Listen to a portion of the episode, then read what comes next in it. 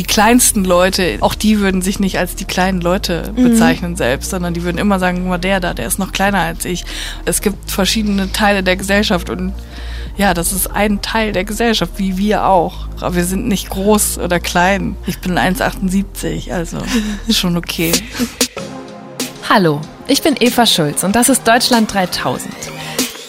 Hier verbringe ich immer so eine gute Stunde mit Menschen aus ganz verschiedenen Bereichen, irgendwo zwischen Pop und Politik, die mich mit ihren Ideen, Projekten und Geschichten beeindrucken oder bewegen, manchmal auch irritieren.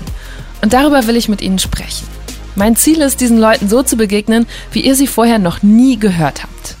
Deutschland 3000 soll euch, mich und meine Gäste auf neue Gedanken bringen. Weil man, wenn man jemand anderes kennenlernt, auch immer ein bisschen was Neues über sich selbst erfährt. Für diese Folge bin ich an einen Ort gefahren, von dem ich nie gedacht hätte, dass ich da mal Deutschland 3000 aufnehme, nach Borken in Nordrhein-Westfalen, meine Heimatstadt. Mein Gast Julia Becker war da zwar vorher noch nie, trotzdem spielt diese Stadt seit einiger Zeit eine sehr große Rolle in ihrem Leben. Julia ist einer der lustigsten Menschen, die ich kenne. Sie arbeitet als Autorin beim Neo-Magazin Royal und wurde berühmt, als sie da vor zwei Jahren einen Song über ihre Scheide gesungen hat. Vielleicht kennt ihr sie aber auch von Twitter oder Instagram. Da gehen ihre so trocken selbstironischen Beobachtungen und Gesellschaftskritiken regelmäßig viral.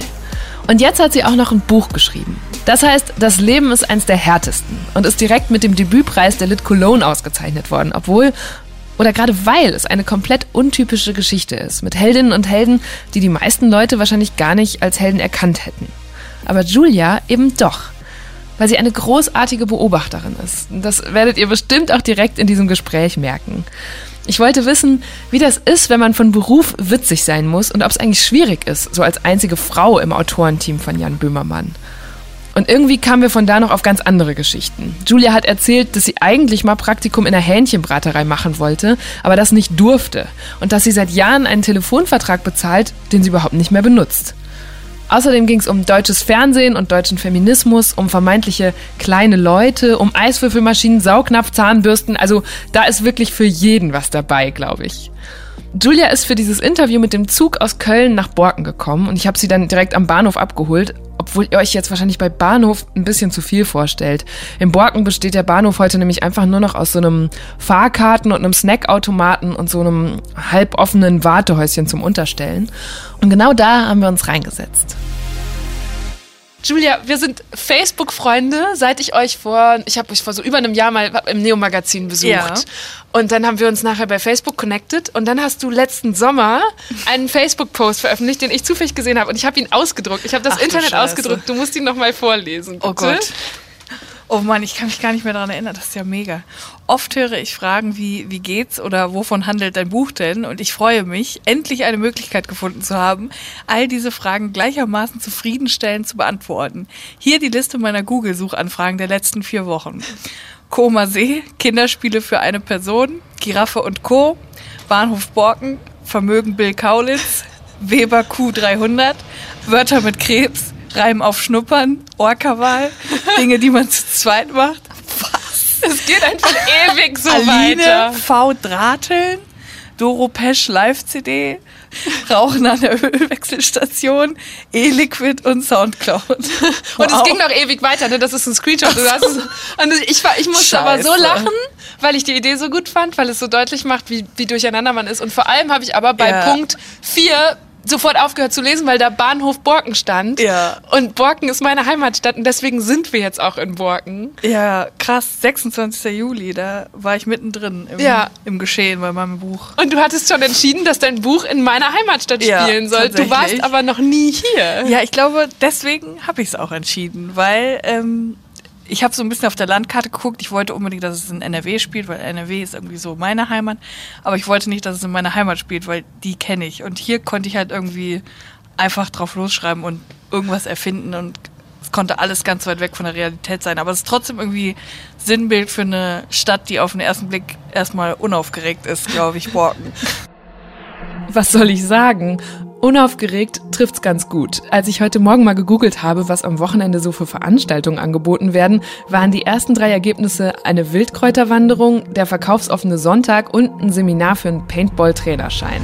Und wie ist dein erster Eindruck jetzt, wo du eben Auf angekommen den zweiten bist? Blick ist Borken auch unaufgeregt und es gefällt mir sehr. Es ist sehr schön ruhig und angenehm. Aber es ist auch Ja, Sonntag. Also ich genau, weiß nicht, es ist Sonntag. Sonst vielleicht ist hier die Hölle los auf diesem Mm, Platz. Aber ja, äh, vielleicht, wir müssen mal ein bisschen erzählen, wie es hier aussieht. Also wir sind am Borkener Bahnhof, sitzen hier auf einer, äh, in diesem so Regenunterstand. Echt, ich Wo finde es Wahnsinn, dass ihr so Regenunterstände habt, wirklich. Ja, auch so ist Luft, alles- äh, windgeschützt. Also das Verrückte ist, hier gab es früher so ein ganz, ähm, ich glaube so ein Bahnhofsgebäude, wie du es dir vorgestellt Ja. hast. Und das ist vor ein paar Jahren abgerissen worden. Und dann haben sie hier diesen, was ist das, einen großen Parkplatz mit ein paar Bushaltestellen hingesetzt. Ja, wie so ein Rondell. Und genau, es geht so ist, also hier können sehr viele Busse halten, dann sieht man den Parkplatz und auf den Gleisen, es gibt halt wirklich einen Zug, in dem bist du eben gekommen, Ja. einmal die Stunde und das hier ist der Endbahnhof. Früher konntest du mit dem Zug bis in die Niederlande fahren, das haben sie irgendwann eingestellt und seitdem so- äh, enden die Gleise da vorne bei ähm, dem, der Fastfood-Kette mit dem großen Buchstaben. Aber jetzt auch, wenn wir mal hier rausgucken, da hinten siehst du so den Borkener Kirchturm, das ist die Post. Das da ist so ein die Post, Bäcker. das ist doch einfach nur eine Packstation. Nee, nee, da, da ist auch eine Postfiliale. Ach so, okay. Dann hier ist die Arbeitsagentur. Ich Hinter dachte, der das ist der Post- Bahnhof. Nee, der Bahnhof, den gibt's nicht mehr. Das sind jetzt einfach nur noch so Verwaltungsgebäude. Das gehört auch Hinter nicht mehr der. Post ist die Borkener Zeitung. Die spielt in deinem Buch auch Ah. eine Rolle. Aber wie sieht der Bahnhof in deinem Buch aus? Naja, also ich sag mal so, ich habe wahrscheinlich dezent übertrieben, weil es, der Bahnhof ein Riesengebäude ist, ein Komplex mit mehreren Geschäften und es eine Bahnhofsmission gibt. Also offensichtlich ist so reger Betrieb, dass es eine Bahnhofsmission braucht. Was natürlich total an der Realität vorbei ist, merke ich gerade. Mit, Im Borken mit seinen 40.000 Einwohnern. total. Aber wie fühlt sich das an? Findest du das jetzt... Ich finde es irgendwie amüsant, weil ja, wie gesagt, ich wollte halt irgendwas erfinden und das, das Allermeiste in dem Buch ist erfunden und deswegen finde ich es auch okay. Borken ist ja eher nur so ein Sinnbild und es hätte auch irgendwie Schnabelhausen sein können oder so. Und wofür ist es ein Sinnbild? Für einen unprätentiösen Ort, an dem wahrscheinlich, ich will jetzt nicht äh, normal sagen, das klingt immer so uncharmant, aber gewöhnliche Leute leben, die auf den ersten Blick gewöhnlich sind, aber vielleicht auf den zweiten ungewöhnlich. Und dann spielt das Ganze, also der Dreh- und Angelpunkt ist die Borkener Bahnhofsmission. Wie bist du denn ausgerechnet auf eine Bahnhofsmission gekommen? Ähm, ja, das hat sich so aus der Handlung so ein bisschen ergeben, dass ähm, Silke, die Protagonistin, hat ja irgendwann im Zug die Notbremse gezogen und konnte sich das gar nicht leisten, diesen ganzen Prozess, der dann folgte, dass, weil der Zug entgleist ist und es einen riesen Unfall gab und es gab eine große Summe Schadensersatz, den sie zahlen sollten. Sie konnte es nicht zahlen und hat sich das dann in Sozialstunden umwandeln lassen und musste dann das alles abarbeiten in der Bahnhofsmission, arbeitet seit 27 Jahren in der Bahnhofsmission und ähm, deswegen musste eine Bahnhofsmission her, wo auch viel des Buches spielt. Ja, und es ist auch total verrückt. Sie hat dann so einen ganz anstrengenden Chef, der aus der Bahnhofsmission irgendwie so ein. Profit Center macht. Ja, Herr Marquardt, so ein neoliberales Arschloch, der versucht alles zu optimieren und ähm, das die Bahnhofsmission cool zu machen. Also der will nicht mehr, dass es das Image der Suppenküche hat und dass da Obdachlose hinkommen, sondern eher, dass da junge Leute hinkommen, die mal ihr Handy aufladen oder sich mal ein Karamell Frappuccino gönnen oder so. Und er macht da halt was komplett anderes raus und ist aber total verhasst bei seinen Kollegen. Ja, und nervt einen auch als Leser ganz schnell, finde Total. ich. Aber es ist auch einfach so ein Typ Mensch, der einen total nervt, die immer das Bedürfnis haben, alles zu optimieren und geiler und nicer zu machen und ja, High-End-mäßig. Und das passt halt auch überhaupt nicht zur Bahnhofsmission, was auch irgendwie lustig ist. Genau das ist nämlich der Trick oder eigentlich das große Talent von Julia. Dinge, die auf eine Art tragisch sind, lustig und damit leicht zu machen. Auch ihre Protagonisten stehen ja vor allem vor Problemen. Silke vor ihrem Ex-Mann, Willi Martin von einem sabbernden Hund, Renate von einem Riesenberg Teleshopping-Impulskäufen und Frau Göbel vor dem Tod. Und weil sie der alten Dame aber wenigstens ihren allerletzten Wunsch erfüllen wollen, begeben die vier sich dann zusammen auf einen waghalsigen Roadtrip von Borken nach Brandenburg.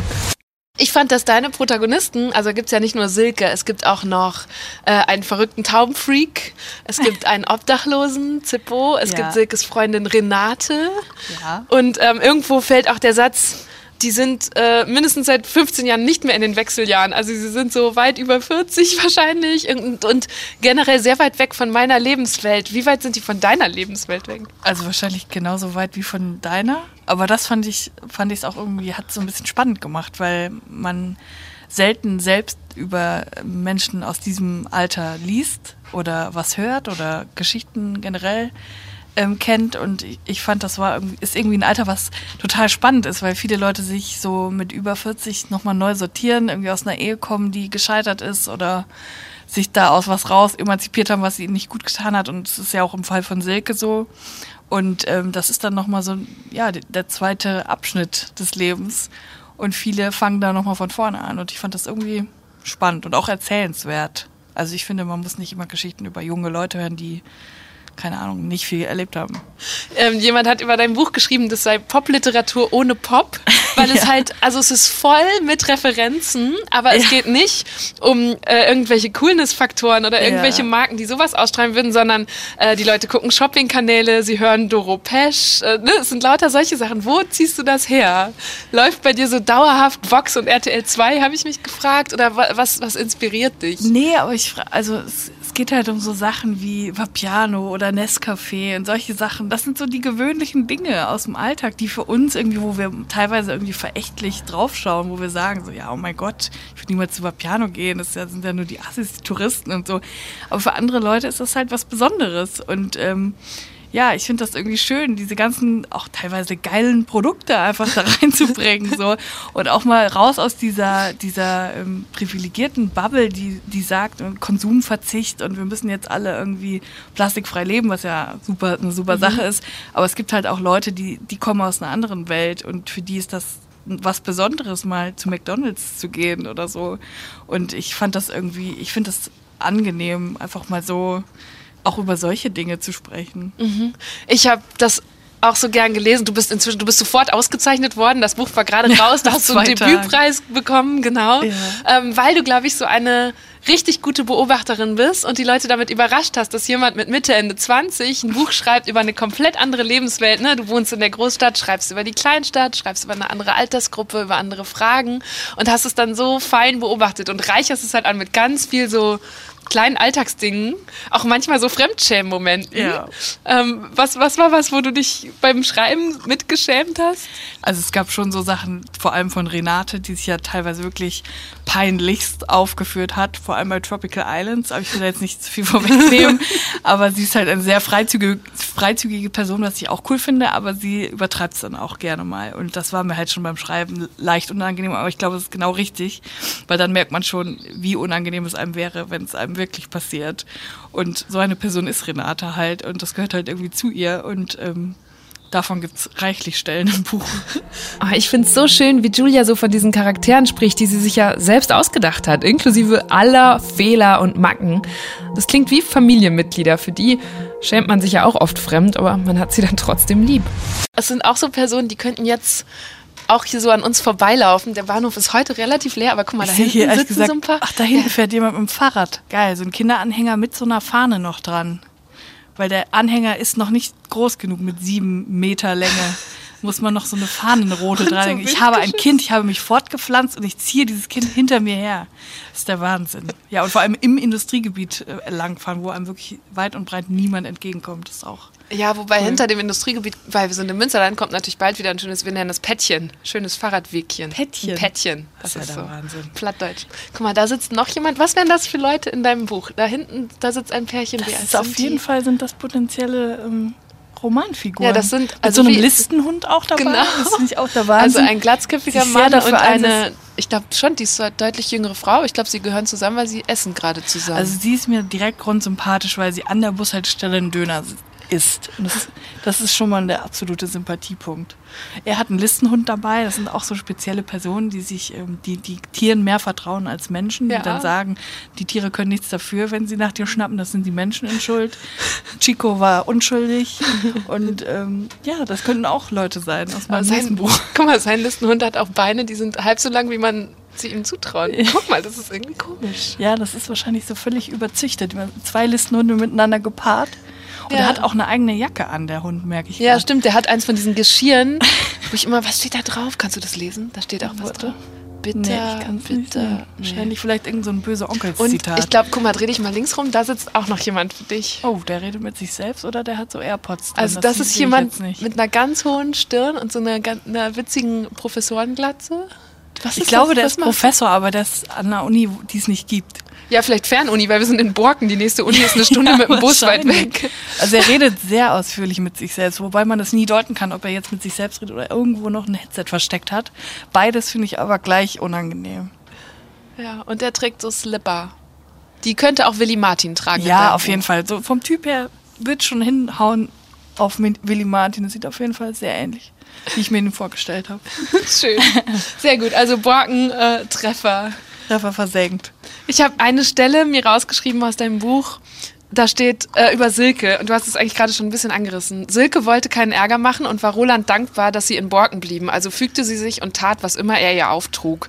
So ist das wohl in einer Ehe, dachte sie ab und an abends im Bett, während Roland laut neben ihr schnarchte. Und es gab ja auch Schlimmeres. Mhm. Und das hat mich ähm, eigentlich traurig gemacht, weil äh, bei deinen Protagonisten habe ich so empfunden, ist ganz viel Resignation und Stagnation und man denkt so, puh, hoffentlich werde ich nicht so in 20 Jahren. Ja, total. Silke kommt halt auch aus einer Zeit irgendwie so, da hat man halt so in den 80er, 90er Jahren hat man halt früh geheiratet, vielerorts und Silke gehört dazu und sie ist halt auch so eine sehr genügsame Person, die nicht viel Anforderungen stellt, aber sehr viel gibt. Und sie hat sich einfach damit zufrieden gegeben, weil sie wahrscheinlich dachte, was ist meine Option, Option B? Und das ist wahrscheinlich, dass ich alleine bleibe. Und das ist, will ja keine Frau, dass sie irgendwie als ähm, Singlefrau dasteht. Und äh, ja, sie hat sich damit zufrieden gegeben, auch wenn sie total unterdrückt wurde in ihrer Ehe und hat gesagt, ich, ich mache es einfach trotzdem, ich lasse es über mich ergehen, was viele Frauen immer noch tun. Das, genau, das ist mir auch aufgefallen. Die nehmen es alle irgendwie so hin und ja. dann gibt es aber Brüche in ja. diesen Biografien. Silke ja. zieht die Notbremse. Ja, Gott sei Dank. Und wird daraufhin von dem blöden Roland, darf man das schon verraten? Ja, das ja. darf man. Der verraten. verlässt sie dann, weil er keinen Bock auf die Schulden hat. Ja, der lässt sie halt fallen, wie es halt absehbar auch war, weil er halt ein totales Arschloch ist. Und letzten Endes ist aber die, das Beste, was Silke passieren konnte. Die, durch diese Notbremse ist sie Roland eigentlich losgeworden und ist dann erst, hat sich dann erst frei entfalten können nach dieser Ehe. Und du hast gerade schon gesagt, das ist eigentlich machen, es stehen die ähm, stellvertretend für einen ganz großen Teil der Gesellschaft, den man aber kaum kennt. Mhm. Was, wie erklärst du dir das, dass das so kaum repräsentiert ist? Es sind einfach sehr, es sind ungewöhnliche Helden und Heldinnen für ein Buch. Ja. Ja, ich weiß nicht. Also als, als ich damit angefangen habe, war mir klar, dass ich über eine Frau schreiben will, wie wir viele Frauen kennen. Das eigentlich kennt jeder eine Silke, ob es jetzt die Mutter ist oder die Oma oder die Tante oder die Nachbarin.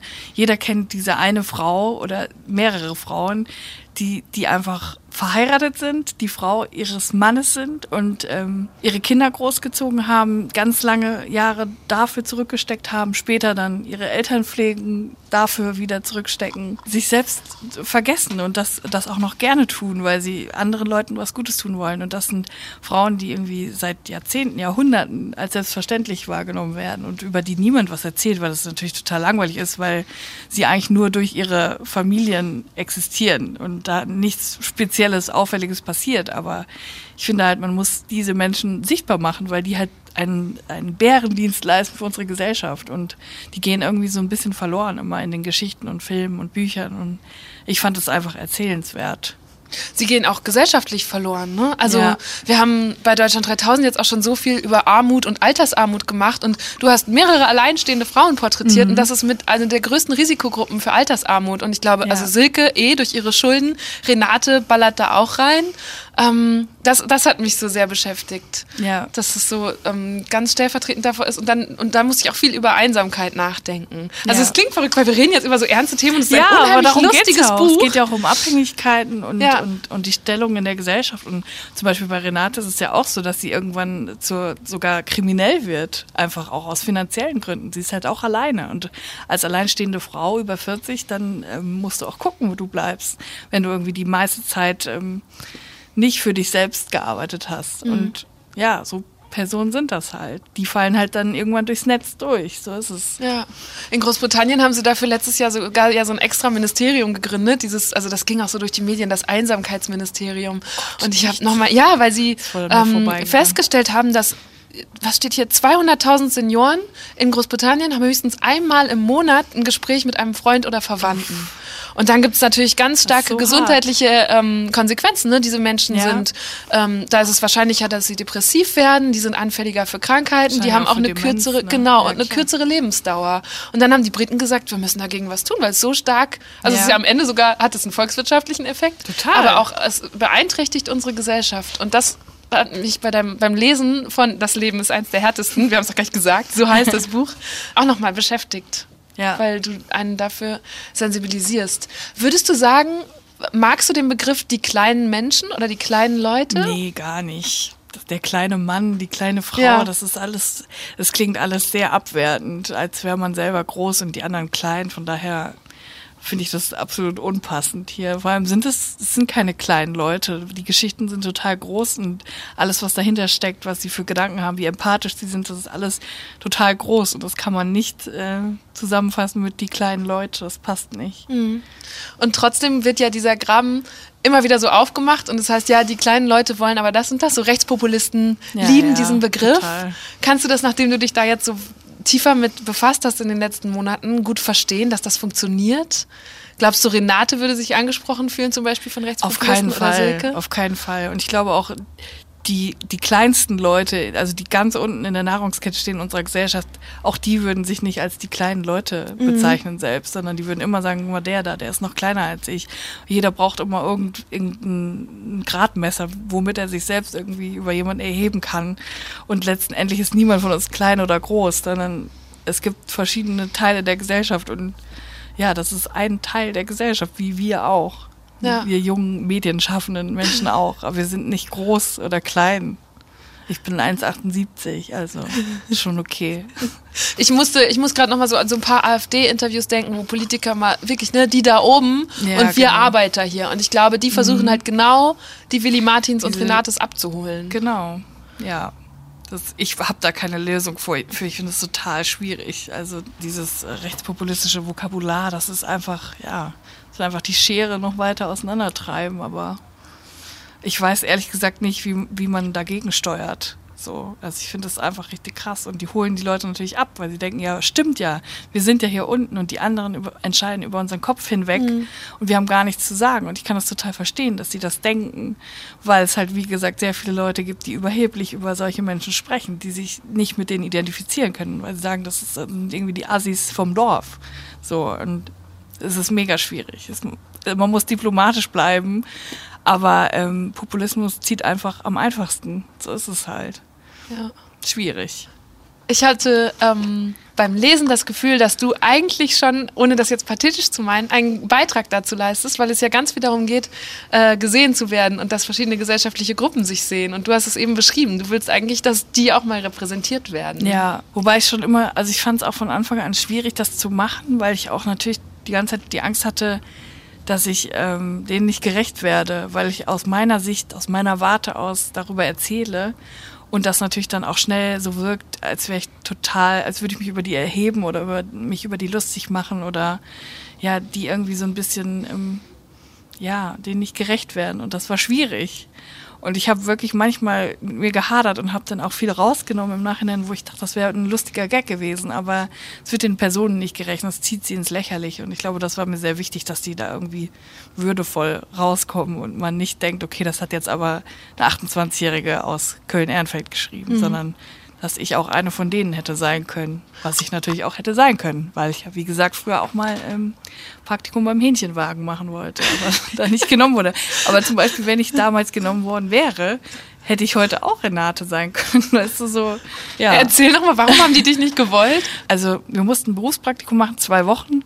Und mittwochs stand immer der Hähnchenwagen in der Nähe der Schule. Und man hatte halt zu dem Zeitpunkt, es war 11. Klasse, also schon so lange Unterricht, dass man in der pa Mittagspause essen gegangen ist. Und da sind immer alle runter zum Hähnchenwagen gerannt. So, das war so ein krasses Ding einfach. Hähnchenalarm, der Hähnchenwagen ist da.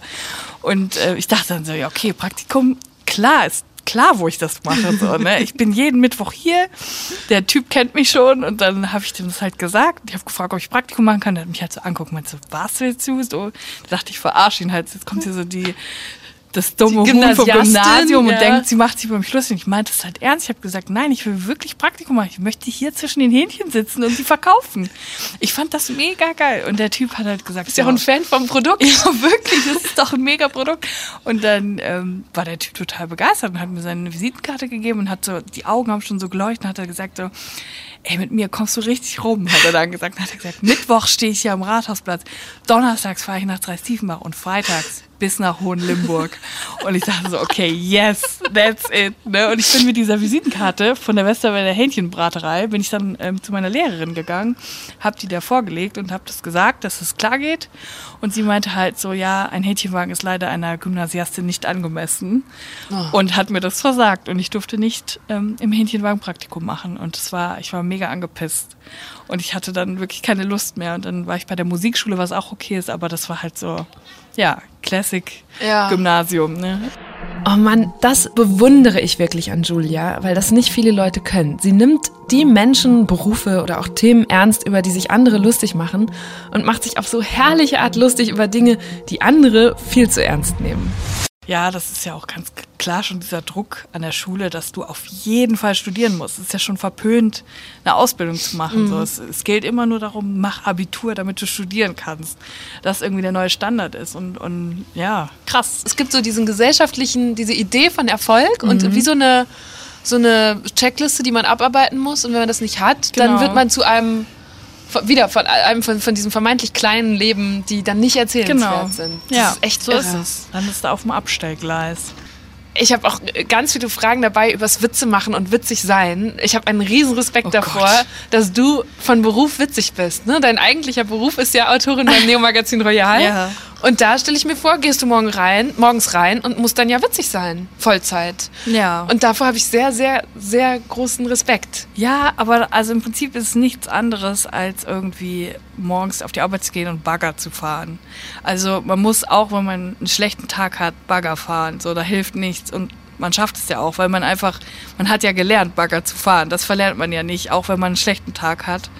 Aber ja, es macht natürlich an schlechten Tagen wesentlich weniger Spaß. Aber es ist eigentlich nichts anderes als Arbeit und vor allem bei uns halt einfach Büroarbeit. Du sitzt morgens von neun, zwischen 9 und 10 Uhr im Büro und gehst im besten Fall um 18, 19 Uhr nach Hause.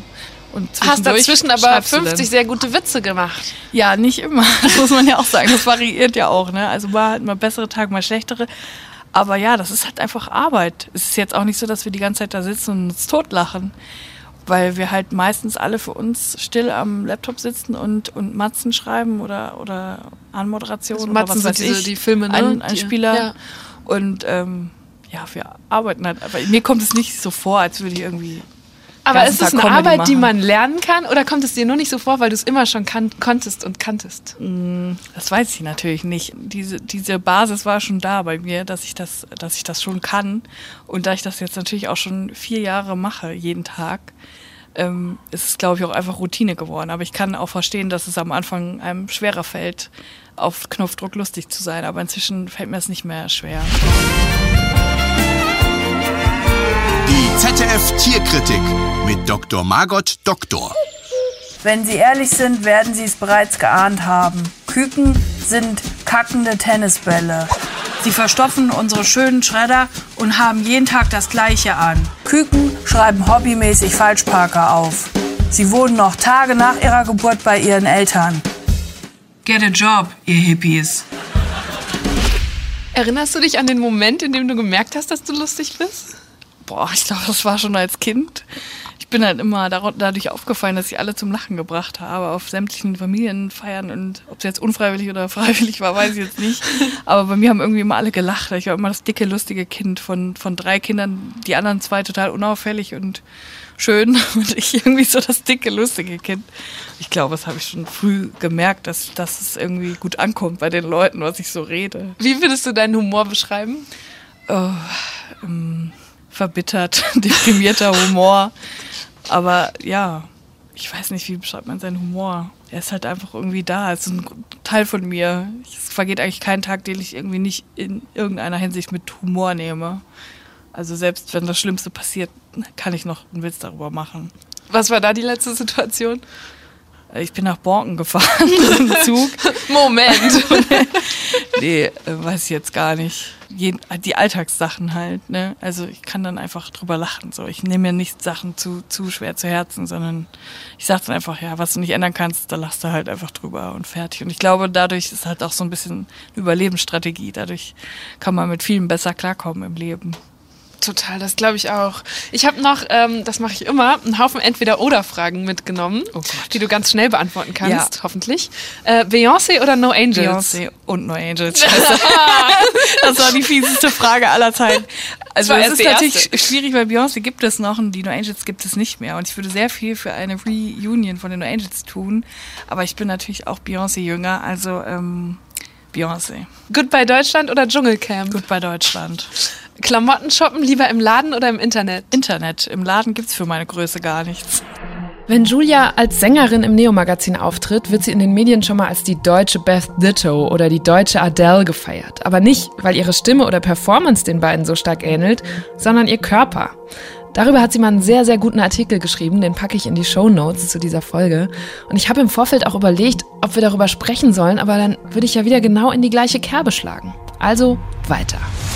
Twitter oder Da Instagram? fliegt gerade ein Zettel weg. oh Gott, er fliegt richtig weit weg. Okay, du darfst Warte, ich- ich pass sagen. hier auf. Ja, aber nicht lesen. Nein, ich lese nicht. Okay, ich renne jetzt raus. Ich Twitter will auch oder Julia Instagram nicht, ich meine Fragen retten muss. Wahrscheinlich renne ich jetzt noch vor dem Bus. Ah. Okay, ähm, Twitter oder Instagram? Im Moment Instagram. Auf einer einsamen Insel, lieber mit Jan Böhmermann oder Klaas Häufer Umlauf? Auf ähm, alleine? Nee, du musst einen Ich mitnehmen. muss jemanden mitnehmen. Also ich kenne Klaas Häufer Umlauf gar nicht, deswegen Klaas Häufer Umlauf.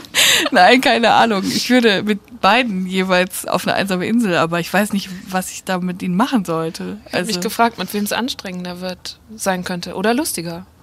na, lustiger wird's auf jeden Fall mit Jan. Gut, das ist doch gut. Eine Loyale Mitarbeiterin. Ähm, wärst du lieber ein verkanntes Genie oder ein beliebter Idiot? Ein verkanntes Genie. Elektrische Zahnbürsten dafür oder dagegen?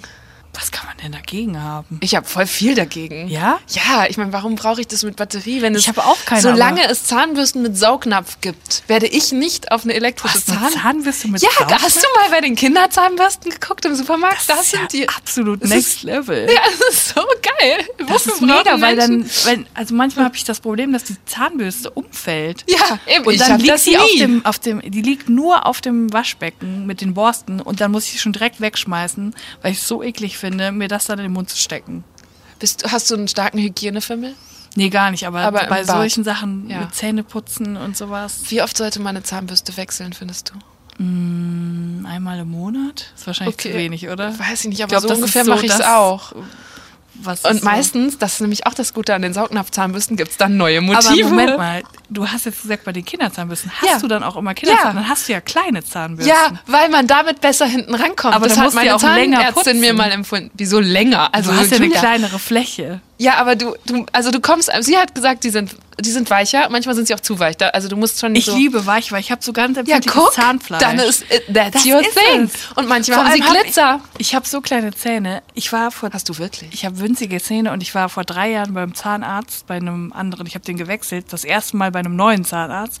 Und er hat zu mir gesagt, sind das noch Ihre Milchzähne? und ich war so 25. Und ich gucke ihn so an, ich so, nein, das sind meine Zähne. Aber bei dir denke ich, du hast wirklich große, tolle Zähne.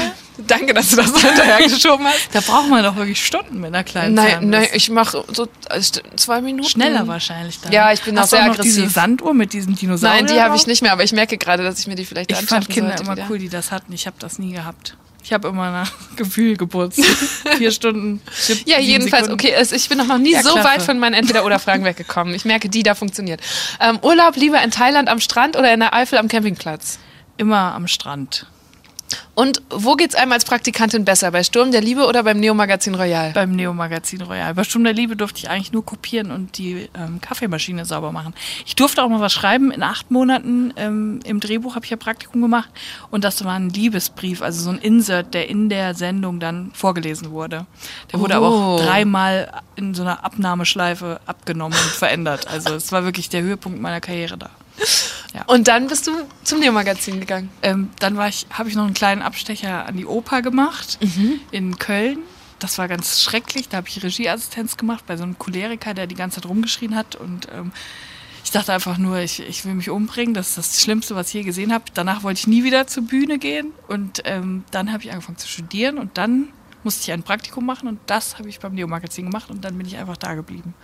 Und du warst aber eigentlich gar nicht als Autorin im Praktikum. Nee, als Redakteurin. Ich war in der Redaktion und ähm, das hat sich dann so ergeben, dass die dann erfahren haben, dass ich ja auch lustig bin und dann durfte ich beides machen. Und dann bin ich irgendwann ganz in den Autorenraum rübergesiedelt.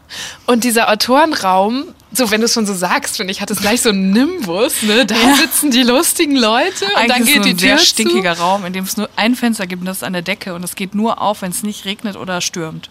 Also im Winter gar nicht und im Sommer oft. Und ähm, ja, mehr muss man dazu nicht sagen. Da sitzen ungefähr 15 bis 20 Leute immer drin, die sich gegenseitig den Sauerstoff wegatmen und es gibt kein Fenster. Und wenn du sagst, so 15 Leute im Team, wie würdest du deine Rolle beschreiben und wie sind so die anderen drauf in dieser Crew? Ja, es sind ja viele Leute, also auch ent- entsprechend unterschiedlich. Also jeder ist irgendwie so, macht so seinen Stiefel irgendwie. Und ähm, ja, ich bin halt einfach, ich glaube, eher still meistens in so Konferenzen und so und ähm, schreib lieber Sachen einfach. Ich arbeite einfach so ab. Wie muss ich mir das denn vorstellen? Wie läuft das da ab? Wie sind die miteinander? Ja, meistens ist es so, jemand hat was gesehen gestern im Fernsehen oder bei Spiegel Online oder sonst wo und dann ähm, wirft das in den Raum, wirft das den Leuten vor und dann wird überlegt und alle brüllen rum und der Lauteste gewinnt.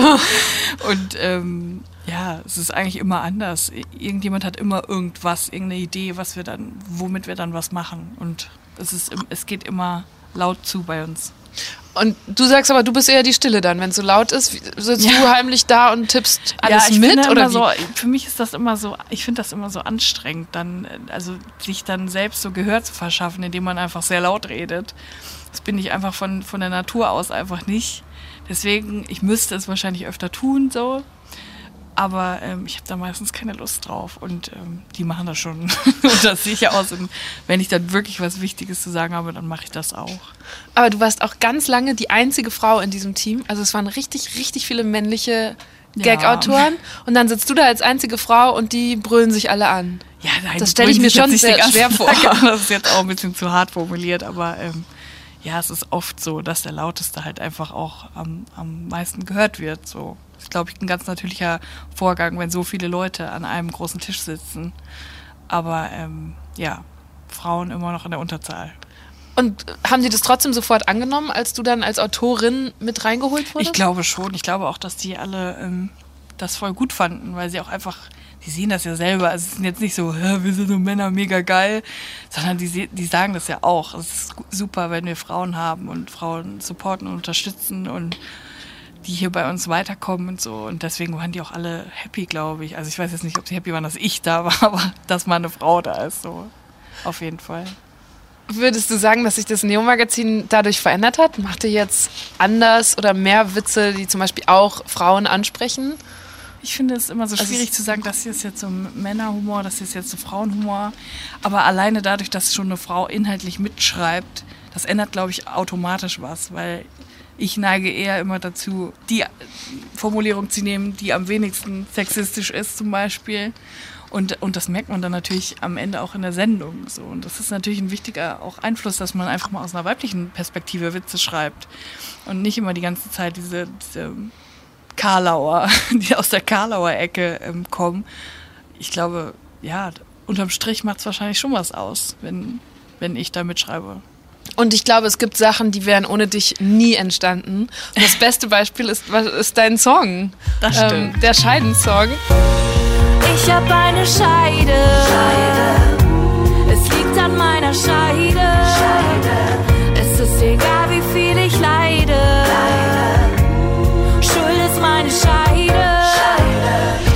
Kannst du einmal erzählen, weil, wie es dazu kam? Weil das beschreibt ja auch viel von deiner Arbeit im Autorenraum. Also wie es genau dazu kam, ist ein bisschen komplizierter. Es sollte mal irgendwann eine Autorenfolge geben, wo wir ein Musical machen. Und mein Part wäre da gewesen, von meiner Scheide zu singen. Und dann ist das aber alles nicht entstanden, weil wir was anderes gemacht haben. Und das ist aber so hängen geblieben. Und ich habe so gesagt, okay, aber können wir das nicht trotzdem machen? Also ich könnte ja einen ganzen Song darüber schreiben. Ja, und mein Chef meinte, ja, mach doch einfach mal. Und ich habe es dann einfach mal gemacht, zusammen mit Max Bials, muss ich fairerweise sagen. Wir haben es zusammengeschrieben, weil wir auch einfach so ein gutes Team einfach sind. Und äh, wir haben diesen Song geschrieben und dann habe ich es einfach gemacht, habe den eingesungen, hab ein Video haben wir gedreht und es war dann auf einmal viel größer, als ich erwartet hatte. Es gab so auf einmal Es ist mega viral Medien- gegangen. Echo. Ja. Und ich dachte so, was? Ich musste erstmal so einen Schritt zurückgehen, dachte so, okay, krass.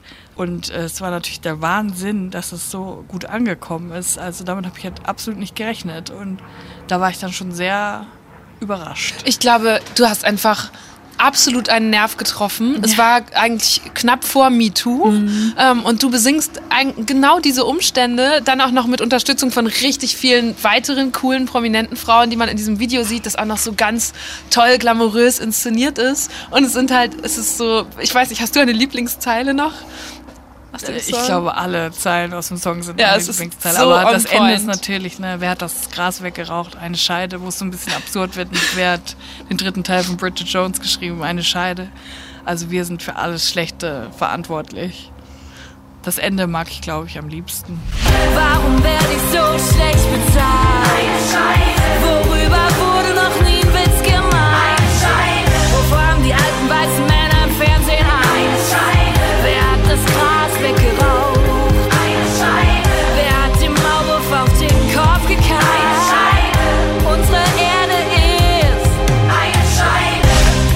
Jetzt bist du eine von diesen, die gibt es inzwischen zum Glück in Deutschland viele, aber eine von diesen bekannten deutschen jungen feministischen Stimmen Ja. geworden. Zum Glück. Also ich glaube, es kam halt wirklich, es war die richtige Zeit und der richtige Ort so und irgendwie habe ich das glaube ich dann auch so ein bisschen mit vorangetrieben, was mich am allermeisten freut, weil das was besseres kann dir eigentlich nicht passieren, dass du irgendwie eine gesellschaftliche Entwicklung mit vorantreibst.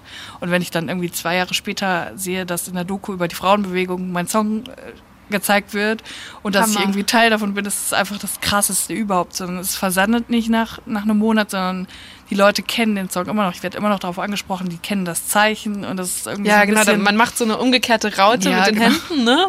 Es gibt ein Logo, Ja. man kann T-Shirts Ja. kaufen. Weil das es ist haben ja sich zig Leute dieses Logo tätowieren lassen. Also es sind bestimmt schon Alter, ja. 10 bis 20 Leute, die mir Fotos geschickt haben, die sich das haben tätowieren lassen. Das hab, ich habe das noch nicht mal tätowiert, ne? Und die haben das gemacht. Und ich finde, das ist einfach, das sagt schon alles aus. Das bedeutet, dass es wirklich was bewegt hat. Und ich glaube auch, das wird mir auch gerade erst klar, dass es auch dann eine, dein, da, dieses sehr schöne Symbol steht für, eine, für einen Feminismus, der halt viel entspannter ist, als der, von dem viele Frauen sogar denken, oh, kann ich mich darauf jetzt einlassen, das ist doch so kompliziert, das ist eine Position, die ich mich nicht traue. Und du bringst das einfach rüber mit so einer so einem natürlichen Swag von Hallo. Ja, Können ich glaube wir jetzt halt, dass über Humor ganz viel Ja. transportiert wird, sodass selbst Leute, die mit Feminismus gar nichts anfangen konnten, gesagt haben, ey, das ist irgendwie cool. Was ich auch teilweise schwierig finde, weil ich glaube, das wird dann so ein bisschen, es, es soll ja auch nicht zu seicht werden. Es geht ja immer noch um was. Und ähm, so kompliziert ist der richtige Feminismus auch nicht. Aber ich glaube, dass es einfach ein guter Zugang ist über die Humorebene. Aber ich will auch nicht, dass die Leute denken, dass man jetzt den ganzen Tag Witze machen muss, um dieses Thema ernst zu nehmen, sondern es ist ein ernstes Thema und das war ein lustiger Beitrag zu dem Thema, aber er ist unter der Oberfläche Fläche ernst und ernst gemeint. Gibt es einen Aspekt, der dir gerade an dem Thema und für die Bewegung am wichtigsten ist? Oder am dringendsten passieren und sich ändern sollte? Ja, also auf jeden Fall das, das Thema, was natürlich die ganze Zeit bei Twitter auch rauf und runter besprochen wird, ist einfach Intersektionalität, dass einfach Frauen mit jeder Hautfarbe, jeder Religion damit eingeschlossen werden, dass wir nicht anfangen, eine Blase zu entwickeln, die es ja gibt mit White Feminism und das ist einfach so ein Wohlfühlfeminismus, der uns alle überhaupt nicht weiterbringt, außer vielleicht uns weiße Frauen und dafür steht Feminismus in meinen Augen nicht, sondern es soll uns alle als Frauen, als Gesellschaft weiterbringen. Hinter uns fährt gerade der Bus nach. Hammer. Kann man das noch lesen? Ich habe schon Gänsehaut. Das Rum online steht da, aber da stehen Schuhe zum Verlieben, aber wir wissen nicht, wo es hinfährt. Jetzt füllt es sich so langsam. Ich glaube gleich. Oh, guck mal, was los ist eigentlich? Ich glaube, der. Zug kommt gleich. Ja, Wie oft Aber kommt der Zug? Einmal, einmal eine die Stunde? Stunde. Und ich glaube, sonntags noch weniger. Das ist krass. Und es ist so ein Bummelzug, ne? Die Nordwestbahn bummelt so nach Ja, die Essen. hatte nur drei ähm, Waggons. Da habe ich direkt ja, gewusst, okay, und das ist schon viel. Auf, Drei ist schon viel. geht ab ins. Das ist viel? Ja. Okay. Manchmal hat sie nur zwei. Ja, aber ich fand es irgendwie total entspannt. Also es war gemütlich. Gemütlicher Zug. Schöne Aussicht. 10 von 10 auf jeden Fall. Platte Westmünsterland. Ich wollte dich noch was fragen über den Humor. Du hast eben schon gesagt, du beschäftigst dich viel damit, wann erfülle ich ein Klischee. Und mein Eindruck ist aber, dass man ja auch mit Humor immer sehr gut mit Klischees arbeiten kann, Mhm, total. weil es dann ganz schnell witzig wird. Hast du so Es ist so schwierig. Ja, hast und du es ist auch immer Grenzen? wieder Thema so. Wann ist es einfach nur Klischee, wann ist es Stereotyp, wann ist es schon, wann grenzt an Rassismus, solche Sachen. Und das sind immer jeden Tag Themen, die einen bewegen. Und man muss immer wieder neu abwägen, ist das jetzt nicht einfach platt und scheiße, dass der Mexikaner jetzt ein Sombrero aufhat oder ist es rassistisch? Stimmt, das habt ihr schon gemacht, Und das ja. sind so Sachen, die, also die ich zumindest für meinen Teil immer wieder, ähm, wo ich mir immer wieder Gedanken machen muss vorher, was ich auch gar nicht so einfach finde, dass man erstmal sich von diesen ganzen Stereotypen und Klischees, mit denen man groß geworden ist, die man eingebläut bekommen hat, dass man sich davon mal wieder frei macht und Witze findet, die ohne das funktionieren. Und ich finde, das ist eine Herausforderung. Das ist eigentlich die Herausforderung unserer Zeit in der Branche, dass man neue Wege findet für Humor. Und ich glaube, es ist nicht so einfach. Ich weiß, es ist nicht so einfach. Vor allem in den letzten Jahren war das nicht mehr einfach. Der Begriff Political Correctness ist zum Unwort geworden. Dabei meint es eigentlich was verdammt Gutes. Nämlich, dass man versucht, Formulierungen oder überhaupt Aktionen zu vermeiden, die Gruppen von Menschen diskriminieren und kränken könnten. Zum Beispiel wegen ihrer Hautfarbe oder Religion oder eben, weil sie Mexikaner sind. Aber zuletzt ist zusammen mit den Rechtspopulisten in Deutschland eben auch dieser Satz stark geworden. Das wird man doch wohl noch sagen dürfen. Und der ist ganz oft so ein Marker dafür, dass jemand gerade eben nicht mehr politisch korrekt ist und also andere verletzt. Also ich, ich sehe das gar nicht so als Problem. Es wird immer so als, oh mein Gott, wir können alle nicht mehr leben, weil wir das und das, wir können nicht mehr das, das, das Zigeunerschnitzel nennen und solche Sachen. Und es ist alles so einfach zu umgehen. Also es ist gar nicht schwer. Also ich, ich komme ganz gut klar, ohne Leute oder ganze, ganze Minderheiten in meinem Alltag zu diskriminieren. Das, das geht. Und es ist eigentlich total lachhaft, dass darüber so eine riesige Debatte ähm, geführt wird weil ähm, man kann Leuten auch einfach mal zuhören und versuchen, zumindest versuchen, sein Bestes zu geben, sich in, in eine positive Weise zu verändern. Also ich, ich verstehe, ich sehe das Problem nicht dabei. ja. Manche Leute sagen über das Neo-Magazin Royal, ihr würdet mehr für die politische Bildung von jungen Leuten machen als, keine Ahnung, Tagesschau und RTL aktuell zusammen. Ähm, ist das was, was euch Druck macht? Oder sagt ihr, nee, das stimmt überhaupt nicht und äh, fahrt mal runter? Nee, ich glaube schon, dass es so einen Anspruch gibt, dass man auch einfach politische Themen bearbeitet und dass es ja auch gut ist. Also es ist ja auch was Gutes, gegen die Politikverdrossenheit von, von jüngeren Leuten anzuarbeiten und, und irgendwie ähm, das alles so ein bisschen entertaining und unterhaltsam aufzuarbeiten, dass, dass man da was bereitstellt, was irgendwie cool ist und was man sich gerne anguckt. Weil viel in der Politik ist ja auch erstmal so abschreckend, wenn man sagt, oh Gott, ich verstehe das alles gar nicht, selbst für mich. Also ich bin jetzt auch nicht ganz dumm, aber ich verstehe auch vieles nicht. So. Und ja, wenn man da sowas aufbereitet und das irgendwie klug macht und witzig, dann finde ich das immer eigentlich eine gute Sache. Ihr seid auch immer wieder auf Veranstaltungen wie so dem Deutschen Comedy-Preis zum Beispiel. Und letztes Jahr wart ihr nominiert in der Kategorie Beste Satire-Show. Wie fühlt man sich da so zwischen Leuten wie Mario Barth und Kristall? Ich glaube, sehr zwiegespalten. Ich war ja auch da bei der Veranstaltung und habe das alles so mit so ein bisschen, ja, so leicht angeekelt verfolgt von dem Warm-Upper, der da irgendwie gesteppt hat, bis zu so einer in Anführungsstrichen mexikanischen Band, also wie gesagt drei Männer mit Sombreros, die dann irgendwie so La Cucaracha gespielt haben, zwischendurch in den Werbepausen und dann kamen so Leute wie Kristall und Mario Barth und es gab Standing Ovations und du denkst einfach, wo bin ich denn jetzt hier gelandet? Obwohl man weiß, wo man gelandet ist, man geht ja dahin. Aber ähm, ich glaube, es ist, ich, ich weiß nicht, ob es eine Ehre ist, den Preis zu gewinnen oder eher den Preis nicht zu gewinnen. Ich glaube, es ist beides irgendwie okay. Empfindest du das als ein Armutszeugnis fürs deutsche Fernsehen, wenn du bei solchen Abenden bist? Vieles davon, ja. Es gab immer mal wieder so lichte Momente. Also Caroline Kebekus hat es auch mega moderiert und so. Die ist einfach super. Aber ähm, vieles, was da passiert und was auch vor allem ausgezeichnet wird, ist in meinen Augen traurig für unsere allgemeine Entertainment-Situation in Deutschland. Warum ist die nicht besser? Ja, das ist die Frage. Wahrscheinlich, weil immer noch die gleichen Leute an den wichtigen Hebeln sitzen und entscheiden, wer, wer seine Karriere fortsetzen darf und wer nicht. Und wer jetzt eine Show bekommt und wer nicht. Und solange sich da geschmacklich nichts verändert. Ich bin ja immer der Meinung, dass die Zuschauer das fressen, was sie vorgesetzt bekommen. Und wenn sie etwas Besseres samstagsabends auf RTL sehen würden, würden sie das auch gut finden. Also ich finde, man sollte mehr Mut zur Qualität wagen. Man sollte nicht sagen, das kommt super an, das machen wir jetzt noch 30 Jahre, sondern einfach mal sagen, das kommt vielleicht auch super an und ist sogar gut. Versuchen wir das doch mal. So. Ja, aber das ist wie gesagt auch eine große Geschmacksfrage. Ne? Im Scheidensong singst du auch einmal, und mein größter Traum ist endlich eine eigene Show in der Glotze. Schön ist auch, wie es dann weitergeht, weil die nächste Zeile ist, doch das ist leider unmöglich, denn ich habe eine. Empfindliche Mischhaut. Warum hast du immer noch keine Show? Ich glaube, dass ich das auch gar nicht so sehr verfolge, dieses Ziel.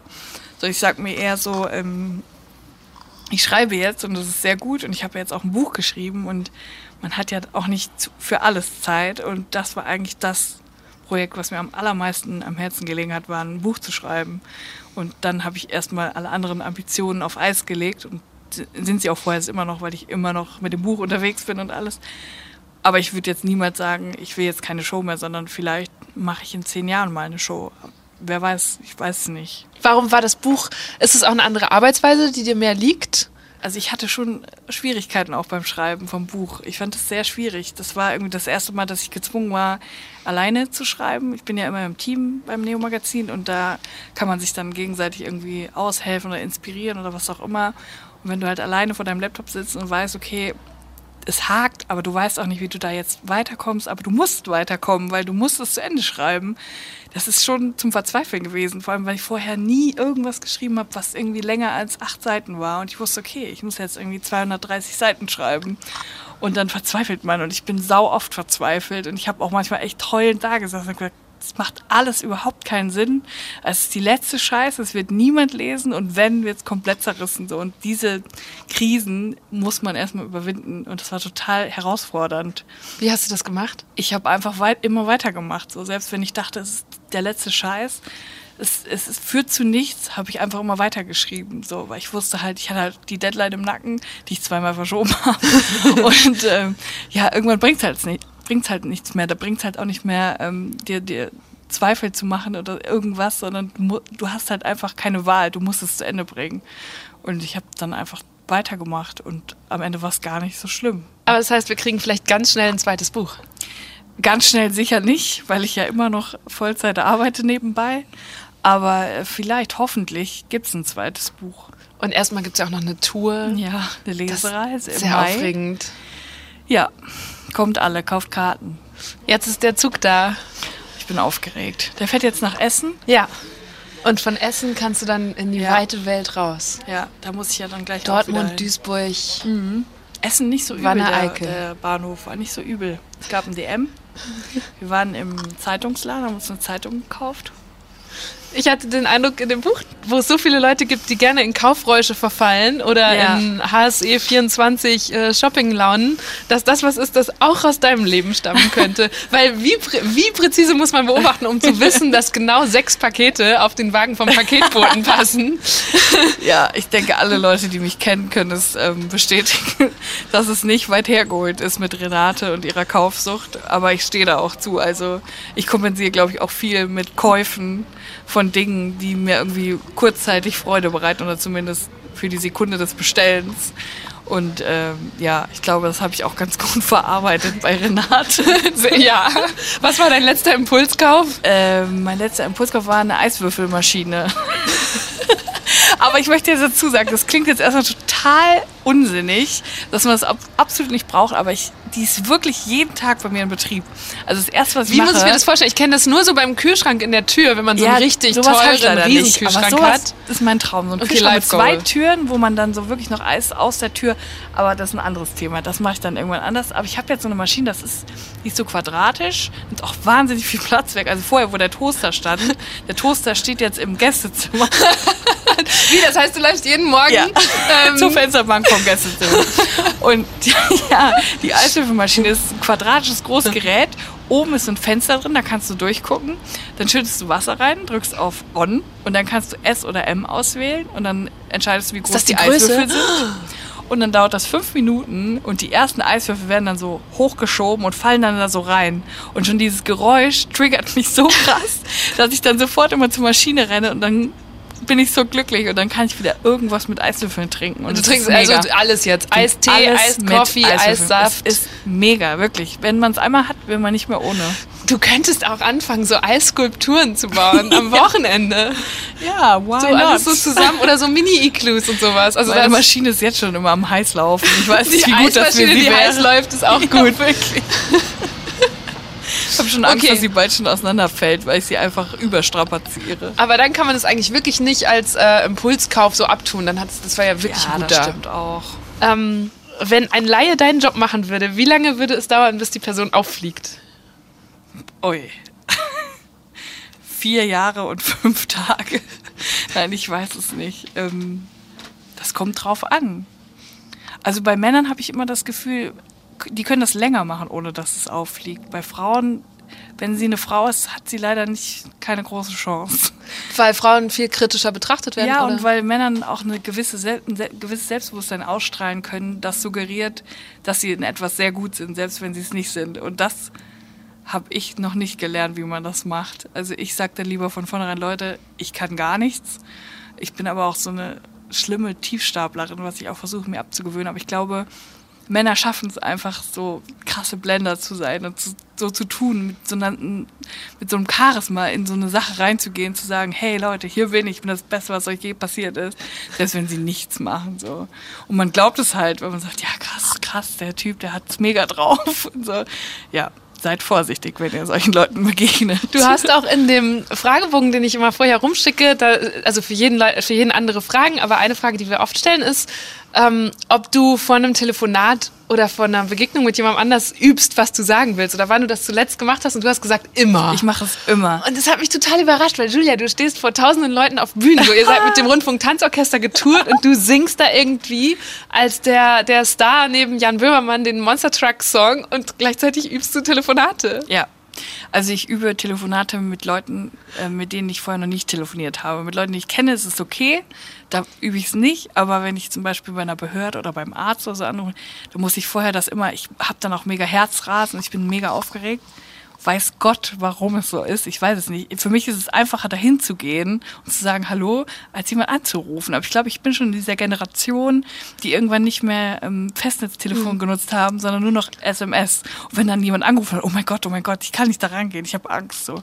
Und ähm, ja, ich bin da ganz schlimm, aber in letzter Zeit ist es etwas besser, da ich durch die Promo-Tour sehr viel mit fremden Leuten telefonieren musste. Und dann irgendwann hast du halt keinen Bock mehr zu schreiben, dann rufst du halt einfach kurz an und ich versuche das so ein bisschen als Therapie zu nutzen. Hast du das auch bei Hotlines? ja, total. Bei so bei, generell. Weil ich überall. denke, ich habe mir irgendwann gedacht, bei Hotlines telefoniert man ja, also das ist jetzt fies, man telefoniert ja am Ende nicht mit der Person, sondern mit einer Institution. Firma, ja, ja. Genau, und da kann ich sehr Aber es ist ja trotzdem manchmal. wirklich. Ja, also ich bin immer viel zu nett und lass mich dann so abwimmeln und so. auch wenn sie, wenn du dich irgendwie beschweren willst oder wenn sie was Zum Beispiel habe ich seit, haben. ich glaube, seit acht Jahren bezahle ich jeden Monat Internet, was ich gar nicht mehr habe. Von meiner Was? alten Wohnung, also von der Wohnung, die ich vor der Wohnung hatte, in der ich vor meiner jetzigen gewohnt habe. Also die drittletzte Wohnung, noch aus einer anderen Stadt. Und ich habe das damals von meiner Schwester übernommen, die ist nach äh, Frankreich gegangen. Und dann habe ich ihren Internetanschluss übernommen und dann bin ich umgezogen, habe den auch umgemeldet und dann bin ich ausgezogen aus der nächsten Wohnung und habe das gekündigt. Anscheinend sind da irgendwelche Dokumente verloren gegangen, denn diese Kündigung hat es nie gegeben, offensichtlich. Und ich zahle einfach jeden Monat 29,99 Euro Was? seit acht Jahren. Moment, ich habe rechne in der- jetzt kurz aus, ja, wie viel Geld und ich du habe schon in der verloren Zwischenzeit hast. vier Kündigungen dahin geschickt. Was? Auch mit Einschreiben. Es hat nie irgendwas funktioniert. Nie. Aber das ist ja, also, das ist ein Fall für die Verbraucherzentrale. Das für die ich Polizei. auch gedacht. Ich hab auch, für, und jetzt kommt der Oberhammer. Ich habe da angerufen, schon zigmal. Ich habe auch schon zigmal in der Warteschleife. Ich habe den Fall genau erklärt.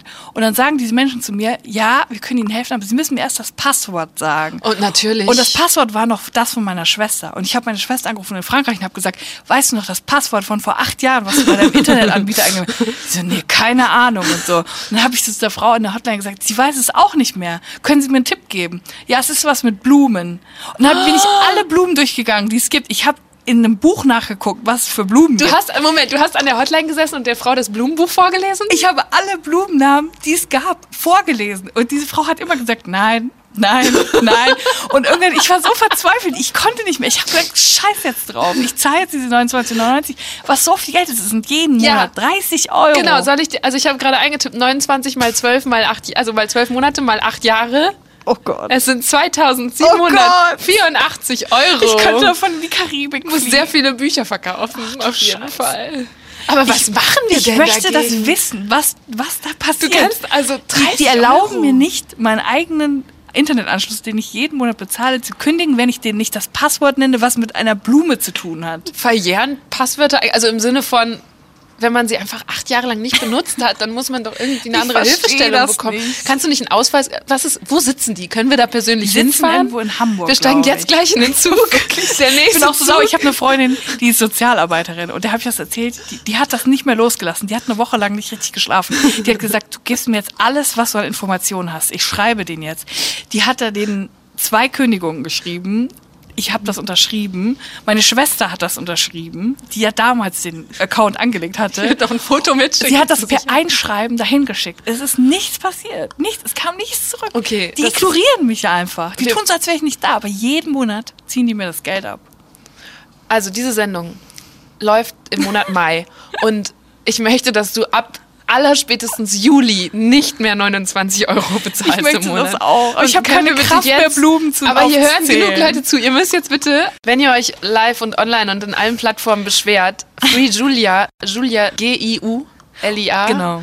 Und wir befreien dich von diesen 29 Euro, damit du uns künftig mit anderen Impulskäufen beglücken Oder kannst. sag mir einfach noch irgendwas, was mit Blumen zu tun hat, was auch, was das Passwort sein könnte. Vielleicht habe ich ja noch irgendwas gar nicht bedacht. Aber alle Blumen, die man so kennt, habe ich eigentlich aufgezählt. Es muss was anderes, was mit Blumen zu tun hat. Blumenberufe, Blumennamen, Blumen. Wer macht denn ein Passwort mit Blumen eigentlich? Deine Schwester. Ach, ich bin so sauer. Was, was Italienisches? Schwester. Ich kann echt nicht glauben, dass ich Nee, was Italienisches. Weißt du, du bist wie Silke in deinem Buch, wo sich jetzt der Bogen schließt. Du hast gesagt, Mädel, du fährst in den Urlaub, ich oder in, Nee, ins Urlaub, Ausland. die ist einfach da Die ist weggezogen. Ich nehme dir, guck mal, das, war, das ist Sie ein ist super gegangen Kündigungsgrund. und ich hab ne? ihren du Router kommst aus übernommen. jedem Telefonvertrag raus, wenn du verziehst aus ins Ausland. Total. Und was hast du gemacht? Ich habe das einfach übernommen. Ich trage diese Last mit mir rum seit da Jahren. haben wir den Salat. Julia, das Leben ist eins der härtesten. Das ist jetzt ein guter, guter Schlusssatz für dieses Kapitel. ja, vielleicht auch für dieses Gespräch. Ja. Ich danke dir, es war sehr, schön. gerne. Das war eine gute Stunde mit Julia Becker. Und ich glaube, obwohl ich ja live dabei war, will ich mir die jetzt am liebsten immer wieder selbst anhören, um diese schöne, fröhliche Leichtigkeit wieder zu haben, in die man mit Julia so schnell reinkommt. Und das ist überhaupt das, was ich an ihr so schätze. Sie beobachtet haargenau und ist ein sehr politischer, sehr kritischer Mensch. Und dann macht sie im nächsten Moment einen trockenen Spruch drüber. Weil man auch über diese schweren Themen ja ruhig lachen kann. Sehr gut sogar. Und davon brauchen wir mehr. Deshalb lest ihr Buch, singt ihre Songs, pilgert zu ihren Lesungen und teilt diese Podcast-Folge vielleicht mit einer Freundin oder einem Bekannten, dem sie auch gefallen könnte. Das hilft mir dann nämlich wieder, dass mehr Leute von Deutschland 3000 mitbekommen.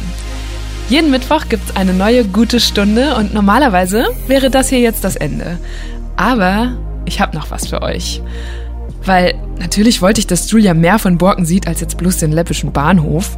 Und deshalb waren wir noch ein bisschen unterwegs. Aber ich weiß halt partout nicht, wie ich das jetzt vernünftig schneiden soll. Und deswegen hänge ich das einfach an diese Folge dran.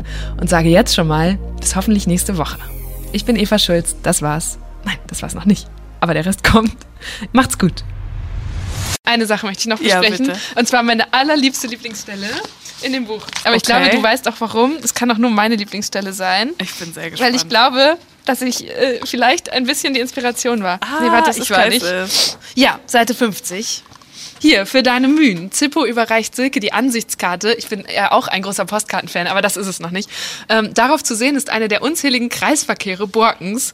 Silke hat irgendwann die These aufgestellt, dass der Slogan der Stadt Borken, in Klammern Borken, Kreisstadt aus gutem Grund, auf die vielen Kreisverkehre anspielt. Ein anderer guter Grund, warum ausgerechnet Borken Kreisstadt sein sollte, fällt ihr beim besten Willen nicht ein. Und das Tatsächlich zu 100% inspiriert von dir. ja, weil es meine These ist über meine Ja. Heimatstadt ähm, und mir fällt wirklich kein Grund ein. Und meine Mutter ähm, hat heute Morgen vorgeschlagen, ich soll dich doch ins Auto packen und eine Runde der Borkener Kreisverkehre mit dir machen. Oh, und wir bitte. könnten das jetzt noch machen. Das wäre meine größte hast. Freude. Ja, okay. Ja. Dann machen wir das jetzt Machen, noch. deine Mutter ist auch mega cool. Ja, Wir ich können fand dir die auch auch auf dem Weg cool. noch einsame mit dir durch die Vor allem, sie wüsste viel besser. Sie hat mir eben, sie hatte so eine, sie hat so richtig eine Route entworfen, äh, wo wir jetzt hinfahren sollen. Ich habe das auch Eine auf Kreisverkehrroute? Ihr Ja, könntet sie hat die gesagt- verkaufen? Ja, das, Das wie gesagt, mega. ich mache auch bald die Julia Becker Borken Das Gedächtnistour. ist mega. Und ich muss mich jetzt schon entschuldigen. Ich habe nämlich eben gemerkt, ich kann das, dieses Auto, ich habe dafür nicht so ein gutes Gefühl. Das macht nichts. Ich kann gar nicht Auto Gang fahren. Bin ich immer, hast du keinen Führerschein? Nee, ich habe keinen Führerschein. Ich habe es damals abgebrochen. Warum? Ich wollte in den Ferien Führerschein machen, in zwei Wochen. Ich hatte jeden Tag ähm, vier Fahrstunden. Und ähm, ich hatte so einen richtigen Assi-Fahrlehrer, der vorher bei der Bundeswehr war und der hat mich die ganze Zeit angeschrien. Und ich war dann eh schon so verunsichert und er hat mich halt auch richtig beleidigt. Also er hat irgendwann mal voll auf die Bremse gedrückt und hat mich dann angeschrien, ich sollte nicht immer so viel Schokolade fressen, sondern auch mal ordentlich Auto fahren. Das war dann der Höhepunkt. Das war dann der Tag, an dem ich halt nicht mehr in die Fahrschule gegangen bin, weil ich halt so Angst hatte. Und ähm, ja, dann habe ich aufgegeben. Seitdem war ich nicht mehr im Auto. Ich glaube, dass Fahrlehrer nach Kieferorthopäden die ähm, Berufsgruppe gibt, von der wir als Generation die meisten Traumata mitgenommen haben. Das glaube ich halt auch. Also ich glaube, es sind auch viele, die vorher bei der Bundeswehr waren, weil man da diesen Schein machen kann. Und die haben halt teilweise wirklich einen rauen Umgangston und sind auch oft so richtig grappelige alte Säcke. Ja. Ekelhaft. Also, meine Mama hat mir hier die Route, sie hat gesagt Kaufland, dann rechts bei Oma rein, dann sofort wieder links. Moment, wir fahren jetzt bei deiner Oma Nein, rein. nennen wir bei meiner Oma so grob da an der Ecke ist der nächste Kreis. Ja, aber können wir denn nicht kurz Hallo sagen? Ich weiß nicht, ob sie zu Hause ist. Wo soll sie sein? Es ist Sonntag. Ja, Oma ist busy. So, und erster Kreisverkehr. Der ist ja richtig bepflanzt mit bunten Blumen. Das ist krass. Das ist der Wahnsinn. Dreh eine extra Runde. Als der erste. In eurem Kreisverkehr sieht es besser aus als in meinem Garten. Und zwar wesentlich besser. Okay, jetzt wird mir auch schon so leicht übel. Wir fahren jetzt die zweite Runde. Was Eva nicht weiß, dass mir sehr schnell schlecht wird, wenn man im Kreis fährt. Ich, ich verabschiede mich an diesem Punkt aus dem Wenn Gespräch. man im Kreis fährt, ist Borken kein Ort für dich. Borken, lass mich nicht im Stich. Jetzt kommt bestimmt der nächste Kreisverkehr. Also Aber hier ist McDonalds, das finde ich, schon- das finde ich schon wieder ein Pluspunkt. eine Kreuzung. Oh, Leute auf dem Quad. Jetzt ist die Frage, kommen die aus Borken oder ist das hier so ein Quad-Tourismus? Guck mal, Wesel. Sie haben, ah doch, einer hat ein Borkener Kennzeichen und einer hat ein Weseler Kennzeichen. Scheiße. Das bedeutet, dass mindestens eine Person in Borken ein Quad besitzt, was für mich schon persönlich schon wieder ein Minuspunkt. Aber Modeadler und Taco Fashion. Bei mir in der Kleinstadt gab es das auch immer. Das ist ein Indiz, dass man in einer schönen Achtung, Kleinstadt Guck mal. Oh, Das- man fährt, guck mal, man fährt hier in die andere Okay, Richtung. wow. Wir fahren gerade rückwärts durch den Kreisverkehr, also links rum, falls ihr das versteht. Und das ist richtig krank. Jetzt wird mir doppelt schlecht. Was ist das da für ein Gebäude? Das ist, glaube ich, einfach ein schönes Gebäude, wo jetzt ein Anwalt drin sitzt. Okay, das war jetzt Enteignen, meine zwei. Meinung. Kreisverkehr Nummer zwei. Pass auf, jetzt kommt, glaube ich, jetzt fahren wir nämlich bei meiner Oma vorbei. Ja, können wir doch kurz halten. Auf dem Rückweg. Oma Schulz. Auf dem Rückweg. Wo wohnt sie? Hier in diesem Gebäude, man links. Beim Tattoo- und Piercing-Studio. Ja, genau, gegenüber. Und da guckt sie auch immer, sitzt sie in meinem Fenster und beobachtet, was da vor sich geht. Süß. Ja. Sie Hört, hört deine Oma immer deine Sachen? Ähm, oh, sie hat Probleme im Radio, das einzustellen. Deswegen bin ich mir gerade nicht sicher, ob sie das manchmal hört. Hier ist ja eine richtig pittoreske Altstadt. Das ist ja der Wahnsinn. Ja, hier ist die Remigiuskirche. Ist ja auch sehr katholisch im Borken. Kaffee Küsschen. Willst du da was zu sagen? Das kenne ich doch nicht mal, das ist neu. Ich finde, wir sollten die Route danach im Internet auf jeden Fall veröffentlichen. Dass man weiß, wie man am schnellsten von äh, einem Kreisverkehr zum nächsten kommt. Sie hat auch, also hier steht ähm, Bennehof, Lindenhof, Gaststätte, Einhaus. Dann gibt es noch einen bei der Volksbank. Und dann noch unbedingt zum schönsten Kreisverkehr fahren, von der Volksbank nach Hause und dann links bei Hesselbein vorbei. Es gibt Hesselbein. so etwas wie den schönsten Kreisverkehr. Ja. Das ist der absolute Wahnsinn. Du hast ja ziemlich gut auch ähm, dir Sachen ergoogelt, hatte ich den Eindruck. Weil zum Beispiel, es Ja. gibt in Borken zwei Eisdielen. Es gibt Sanremo und Venezia. Und ich bin sehr froh, dass deine Leute immer zu Venezia gehen, weil das ist auch, was meine Familie macht. Wir gehen nur zu Venezia. Wir sind Team Venezia. Man ist immer nur eins. Und jetzt kommt's. Ich habe das nie gegoogelt. Oh, hier ist der nächste Kreisverkehr. Ach du Scheiße. Das sind Tulpen. Das sind echte Tulpen. Dieser Kreisverkehr ist voll mit Tulpen. Das Ich fahre auch wieder einmal rum Also- fürs Gefühl, Oh, damit du alles siehst von diesem ich Kreisverkehr. bin schon so langsam grün im Gesicht. Das ist wirklich krass. Du hast nicht zu viel versprochen. Okay, pass auf, jetzt fahre ich rechts und es kommt direkt der nächste. Oh nein. Wir haben uns einfach gegen Ampeln entschieden. Ampeln sind zu aufwendig für Borken. Äh, ich Ja, wollte noch kurz sagen, ich habe ja. das nie gegoogelt, sondern ich wollte einen Namen für ein Eiscafé. In jeder kleinen Stadt gibt es das Eiscafé Venezia. Und das ist einfach so random und normal, dass das Eiscafé. Oh Gott, es geht direkt wieder weiter. Was ist das denn jetzt? Kunst! Hier ist, hier ist Kunst mitten auf dem Kreisverkehr. Was ist das? Skulptur. Pass auf, hier fahre ich direkt ab, damit Oh du Gott. merkst, was passiert, weil jetzt kommt direkt der nächste Kreisverkehr. Da ist die Volksbank. Ich kann nicht mehr. Das ist zu viel für mich. In meinem ganzen Leben bin ich nicht so viel Kreisverkehr gefahren wie in den letzten vier Minuten. Das ist jetzt Nummer was? Fünf? Sechs? Okay, ich muss sagen, das ist mit Abstand der enttäuschendste. Da sind drei, vier Aber es gibt diese abgeknickte Hinkelsteine. Blumen. Hinkelsteine. Die Hinkelsteine, die sind schon von Moos befallen. Für mich eine Frage für einen Bürgermeister. Da muss doch mal mal gucken. Oh, wir haben eine Bürgermeisterin von der CDU. Yes. Frau, oh Gott. Ja, okay, also. Und hier CDU. noch ein Nummer. Es ist einfach wirklich, man muss dazu sagen, es ist jetzt 300 Meter. Aber es geht immer weiter bergab. Merkst, merkst du das? Jetzt ist hier schon nur noch so Gestrüpp. Jetzt langsam kommen wir in die Stadtaußengrenzen. Ja, und ich überlege gerade, wie wir jetzt zu Borkens schönstem Kreisverkehr. Entschuldige, ich muss noch mal Scheiße. rumfahren, während ich überlege. Oh, Leute. Ähm, Das geht nicht da gut aus. Komm, wir fahren bei der Oh. CDU-Parteizentrale vorbei. So, Oh, hier ist Erotik World. darf auch nicht fehlen. Direkt neben Non- Autoteile nonstop und gegenüber von der CDU. Ach ja? Ja, hier. Ja, krass, direkt gegenüber. Finde ich mega. Da wächst zusammen. Was zusammengehört. Hier ist ein Computerladen. Das sind ja immer so coole Läden, die einem dann noch helfen, irgendwie die Grafikkarte aus dem alten Windows Ja, 98 Oder, Computer. genau, oder wo meine Mama mit ihrem Laptop hingeht, wenn sie wissen will, wie man eine MP3 verschickt. Oh. Die Mutter von einer Freundin von mir ist mal, ähm, wollte, ist mal in die Stadt gegangen, weil sie in einen App Store gehen wollte. das fand ich ziemlich das Süßeste, was ich je erlebt habe. Ja. Ja, aber sehr schön hier, alles sehr akkurat auf jeden Fall. Formschnitt an der Hecke. Das stimmt. Aber da spielen sich ja auch dann die, skurrilsten Sachen ab hinter diesen Hecken. Oh Mist, es ist Herbrand und nicht Hesselbein. Es gibt mir. Oh. Das habe ich auch Ich schon öfter drehen. gedacht. Oh, meine Mutter wäre so enttäuscht, wenn ich dir nicht noch den schönen Kreisverkehr zeige. Aber geht es noch schöner? Das frage ich mich. als die Tulpen? Als die Tulpen. Das musst du dann bewerten. Ich frage mich, was deine Mutter als den schönsten spät haben wir es? Kreisverkehr 16.01 an. Uhr. Wir haben auf jeden Fall noch Zeit für den schönsten. Aber ich muss einmal kurz Google bitten, uns dahin zu bringen. Was ist deine Heimat? Wie kannst Ja, du das vergessen, eben. dieser wunderschöne so- Kreisverkehr Was passiert, wenn man da fährt? Oh Gott, jetzt, jetzt vor allem baue ich ja so einen Nimbus auf um diesen Kreisverkehr, dass er schon nicht mehr schön sein kann. Bocholter Straße. Rufe ich jetzt meine Mama an, um diesen Kreisverkehr Ja, zu ruf sie mal an. Mach sie aber auf laut. Mama Schulz. Wir müssen auch gucken, dass hinten keine... Ich glaube, die Gefahr besteht. Ja. Elke. Hallo Eva. Hallo Mama, hier bin ich mit Julia. Ja, Und hi. wir haben Hi, schon- Julia. Wir haben schon ungefähr sechs Kreisverkehre gesehen. Also es hat richtig gut geklappt. Aber jetzt, jetzt finde Ja. ich den super schön nicht. Und ich bin nämlich zu Herbrand statt zu Hesselbein gefahren. Ja, Hermann ist doch richtig. Ja, aber du hast Hesselbein gesagt. Aber das heißt, dann Ja, fahre ich weiter ja- raus aus der ja Stadt. früh. Genau. Und Genau, dann, okay, dann bin ich doch nicht falsch. Ich, bin- ich wäre gerade Nee, nee. komplett verunsichert vor Aufregung, weil ich das alles mit Julia teilen kann Nee. jetzt. Ja, genau. Also Herbrand äh, ist, äh, war früher Hesselbrand.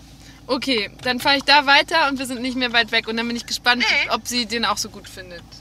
Ja gut, der ist ja jetzt im Moment äh, steingartenmäßig, äh, blüht ja noch nichts so, aber das ist ja für uns immer so der schönste Kreis. Ja. Alles klar. Ciao. Also Herbrand war früher Hesselbach. Hat sie das jetzt gerade so Wie gesagt? wenn sie mir das vorher mal gesagt hätte. Jetzt macht doch alles Ja, Sinn. siehst du, das ist ja auch das, wenn du in so einem kleinen Ort wohnst und das sind alles so Referenzen, wenn sich dann was ändert, dann dauert es zehn Jahre, Ja. bis das so ins kollektive Gedächtnis übergeht. Ja. Aber wie deine Mutter auch selbstverständlich von einem Kreisverkehr schwärmt. Das ist eigentlich der schönste, den wir hier haben. Wir lieben unsere Das Kreisstadt. ist der Wahnsinn. Julia, Kreisstadt aus gutem Grund. Also wirklich. So, pass auf, da kommt er. Ich fass es nicht. Gänsehaut am ganzen Körper. Ja, guck da, Pablin. Mit Rindenmulch. Steingarten. Da wurde richtig gearbeitet. Das ist ein kleiner Zen-Garten. Ja. Krokusse. Und hier mitten im Industriegebiet auf einmal dieser traumhafte Kreisverkehr. Es ist wirklich, es ist der absolute Oberhammer. Komm, ich park jetzt kurz an der Seite ein Marvin-Foto. Das ist halt wirklich auch so auf dem Dorf. Da kann man halt einfach mal hier so Ja. auf so einer Ich Zwischenlinie. habe ja neulich auch schon Finn Kliman getroffen für den Podcast und Ja. der hat es auch beschrieben. So auf dem Dorf, alle kennen sich, alle helfen einander. Der Wahnsinn. Wow. Kreisverkehr Ja, super. Fertig? Ja. Ja, geil. Okay, nehme ich. Perfekto. Okay, das waren die Kreisverkehre von Borken. Das ist der Wahnsinn. Das exklusive Online-Extra, wie beim Neo-Magazin. ja, ich kann nur Gutes berichten. 10 von 10. Und Wobei nicht, ehrlich gesagt, nicht alle Kreisverkehre hier dem Standard gerecht werden, muss ich sagen. Also der eine mit dem Gestrüpp, das war schon leicht widerlich. Aber wir haben dich einfach sehr schnell hochgeschraubt in deinem Anspruch. ja, das stimmt. Ich war sehr schnell bei den Tulpen angekommen. Das Ja. war schwierig. Okay. Deutschland 3000 ist ein Podcast von 1Live, Bremen Next, Das Ding, Fritz vom RBB, MDR Sputnik, Enjoy, Puls, UFM, Unser Ding und Funk.